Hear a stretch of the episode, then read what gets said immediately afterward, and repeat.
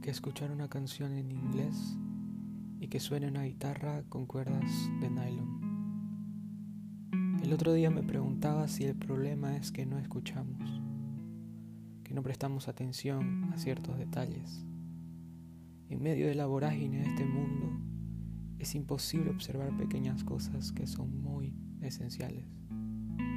Pero ¿cómo hacemos? Este sistema es tan predominante en mí a focalizar las cosas grandes y que no debo.